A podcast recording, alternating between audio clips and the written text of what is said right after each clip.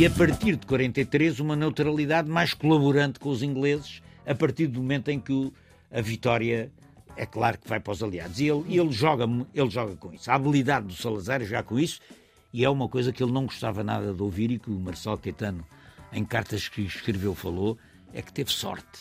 Porque quando o Hitler tinha capacidade de invadir a península, para atacar Gibraltar e desdobrar a operação invadindo Portugal, para evitar o desembarque britânico, as tropas do Hitler tiveram que, que estavam concentradas nos Pirineus, tiveram que correr à Jugoslávia e à Grécia. Estamos com o Fernando Rosas, é professor emérito da Universidade de Lisboa, catedrático já jubilado, doutorado em História Económica e Social Contemporânea, sendo antes disto tudo licenciado em Direito pela Universidade de Lisboa, é fundador do Bloco de Esquerda, cidadão ativo, resistente e preso na ditadura, foi militante do PCP e do MRPP ainda antes do 25 de Abril, foi o fundador do Instituto de História Contemporânea da Universidade Nova de Lisboa, foi seu presidente durante 20 anos, tem uma vastíssima obra publicada, sobretudo sobre o Estado Novo, mas também sobre a Primeira República. Atualmente leciona uma cadeira de História dos Fascismos da Europa. Professor Fernando Rosas, muito obrigada por ter aceitado este convite do Serviço Público Bloco de Notas, que ajuda quem tem exames este ano e está nos últimos anos do secundário, mas também quem se interessa por saber mais. E hoje vamos querer saber mais sobre o Estado Novo. Há aqui uma particularidade, é que já gravamos esta nossa conversa quando já temos mais tempo de democracia do que de ditadura, o que é uma boa Professor Fernando Rosas, nós tínhamos uh, ficado nas uh, organizações até da juventude do regime. Agora, como é que o regime é contestado?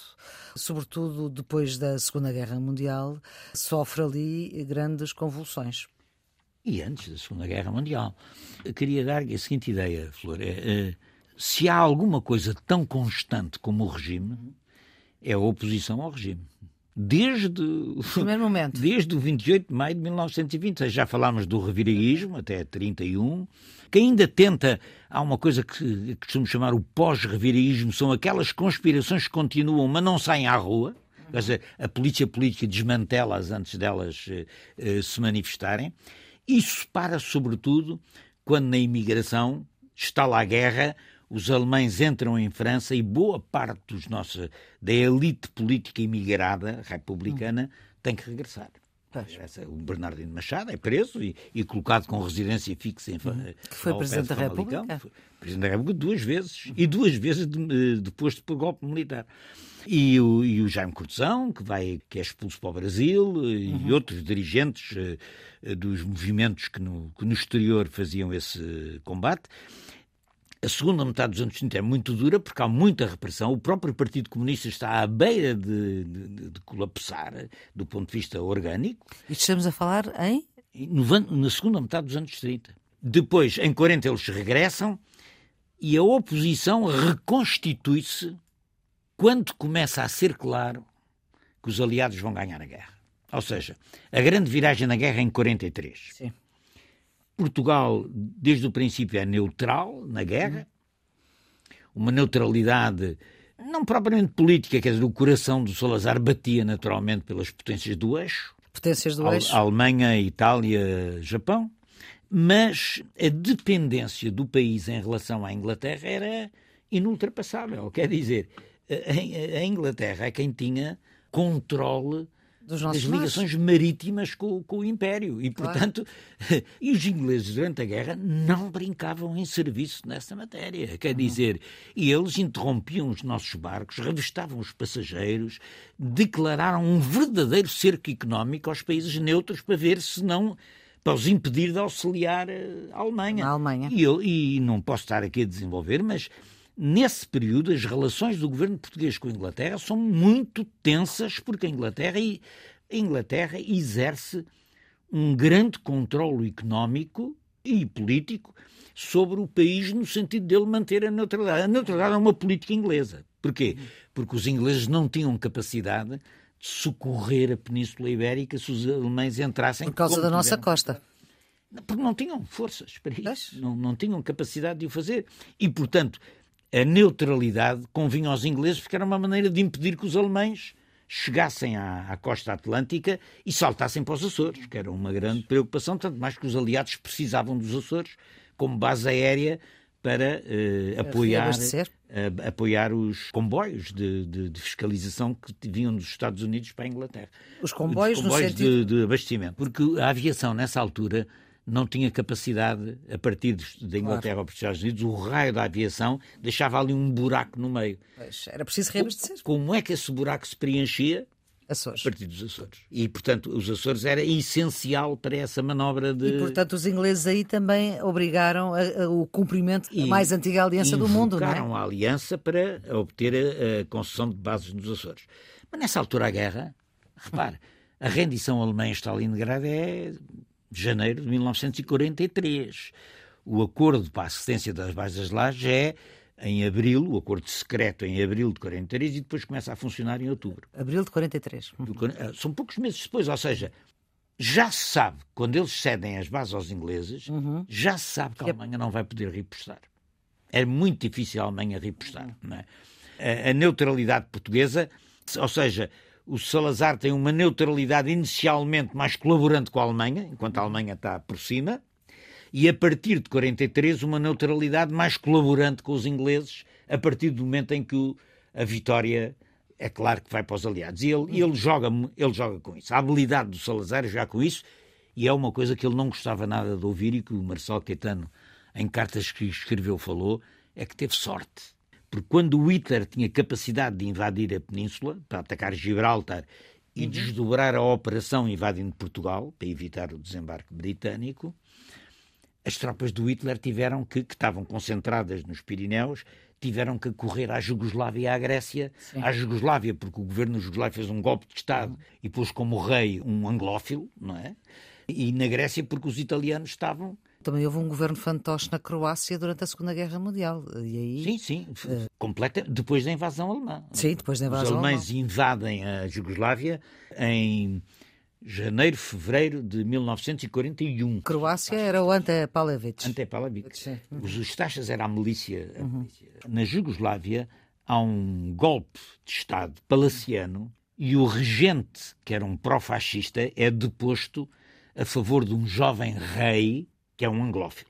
Os alemães respondem invadindo a Jugoslávia. Exatamente. Deslocando as tropas que estavam nos Pirineus, invadindo a Jugoslávia toda, que até uhum. aí não tinha tropas alemãs. E instalam na, na Croácia um regime fantoche e ocupam o resto, a Sérvia, a Bósnia, com tropas. Uhum. Eh, é aí que surge a resistência ao nazismo por parte do Marshal Tito. Uhum. E não param aí, e atacam a seguir a Grécia para socorrer os italianos que tinham desembarcado por conta própria na Grécia e estavam a levar Aflitos. muita pancada dos gregos. Isso desvia as tropas, as divisões de Panzer, e o Hitler nunca mais regressa, nunca mais tem condições para vir para a Península, Península porque a seguir vem a Operação Barbarossa, que é o ataque à Rússia em junho de 1941. Desse, Até a tal sorte de que falava e, portanto, uh, Marcelo Caetano. Eh, teve sorte. Mas, a partir desse momento, a oposição, que era a pergunta que me fez, reforça-se. Ou seja, quando é que se cria o movimento de unidade nacional antifascista? A, uhum. a Frente Antifascista Portuguesa, o MUNAF, cria-se quando? Cria-se exatamente em 43, dezembro de 43. Ou seja, os ventos da vitória que toda a gente considerava uhum. que era uma vitória que traria necessariamente a queda do regime. Eu lembro-me de ouvir o meu pai e o meu avô, sobretudo, tantas vezes falar naquela ideia de 43, 44, na oposição em Portugal que se constituiu. Salazar ia cair que era impossível que, que, os aliados ganhassem a guerra e deixassem a ditadura do Franco e do Salazar viver em Portugal. Essa ilusão havia fortíssima, a expectativa da mudança era, era enorme, enorme. E era enorme em toda a gente. Hum. O Partido Comunista emite, em 45, um comunicado em que, pela primeira vez, assina com o nome próprio dos membros da Comissão Política do Comitê Central, que era uma coisa altamente clandestina. Ou seja, eles aparecem na expectativa daquilo do, do, Partido Comunista ser legalizado e ter que divulgar os nomes dos seus uh, dirigentes, o que era necessário. Bom, e, e, nesse sentido o Salazar é obrigado a, a, permitir a constituição do movimento de unidade democrática, que é um movimento legal. Mude. o MUD, tolerado legalmente. Fazer eleições tão e... livres quanto na livre Inglaterra. Quanto na livre Inglaterra, exatamente. Eleições que, naturalmente. São... Essas eleições foram em 45. No outono de 45, às quais a oposição acaba por não concorrer, na medida em que se avistou com o Presidente da República e pediu E era na altura? O Carmona. Carmona? O Carmona é Presidente da República até morrer, uhum. até morrer, em 51. E, portanto, pedem ao Carmona condições mínimas. O que é que é condições mínimas? Criar um jornal livre, eh, acabar com a censura, acabar com os presos políticos, fazer anistia eh, e permitir uma campanha eleitoral decente. Hum. Coisa que o governo não, não cedeu. O Presidente da República disse o que é isso? Disse que sim, mas O Presidente também. da República disse que estava coacto. Ou seja... Estava aqui? Coacto. Ou seja, coagido. É? Coacto. Uhum. Era um, foi o termo que ele utilizou. Estou coacto. O que é que os senhores querem que eu faça? Estou coacto. O Salazar ficou muito zangado com ele por ele ter dito isso.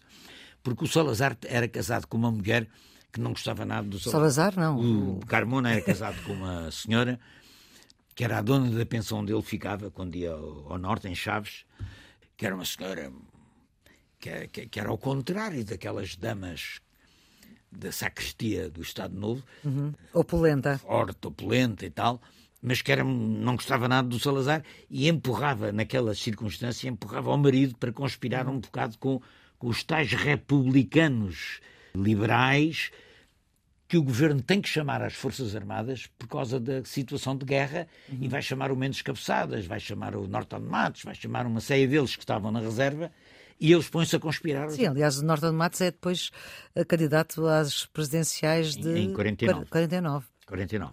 E, portanto, o regime organiza eleições, mas a oposição não concorre.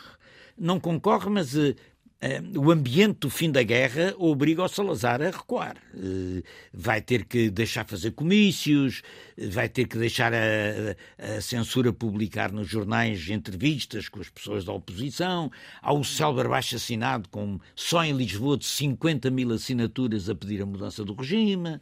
Há isso tudo. O regime só recupera em 47. Ou seja, quando começa a haver a Guerra Fria, a oposição começa também a dividir-se entre comunistas e anticomunistas na oposição. Uhum. A oposição começa a, a, recuar, ainda tem aquele último fogacho importante que são as eleições do Norton de Matos, mas o muda. É com cartaz com o desenho de Júlio Pomar. Do Júlio Pomar. O regime dissolve o MUD, dissolve o MUD juvenil, prende os dirigentes eles passam-se todos para a candidatura do Norton de Matos. A candidatura do Norton de Matos é muito controversa internamente. Eh, um onde esteve Mário Soares? Onde esteve o Mário Soares, como secretário pessoal do. Nessa altura ainda era do PCP, quando disse ao Norton de Matos que era do PCP. Norton de Matos considerou-se trígido. Exatamente. O que é facto é que a eleição do Norton de Matos já foi feita em, claramente em contracorrente. Não é? Uhum. E, esse, e então, no fim, o regime que já está com consciência da força que volta a ter, uhum. desencadeia uma ofensiva repressiva sobre a oposição. É nessa altura que vai ser preso o Álvaro Cunhal, uhum. uma casa do Luso. Uh, o Partido Comunista é fortemente atingido por essa vaga repressiva, mas uh, a oposição praticamente desmantela-se e divide-se. Uhum. E divide-se. E passa um período até ao novo surto de 58, a oposição passa por uma espécie de travessia do deserto é dessa história que vamos continuar a falar no próximo episódio do Serviço Público Bloco Notas. Professor Fernando Rosas, muito obrigada por ajudar a quem tem exames no secundário, mas também quem quer saber mais. A produção é de Ana Fernandes, a gravação de Jorge Almeida, a edição de Maria Flor Pedroso. Tenham um bom dia.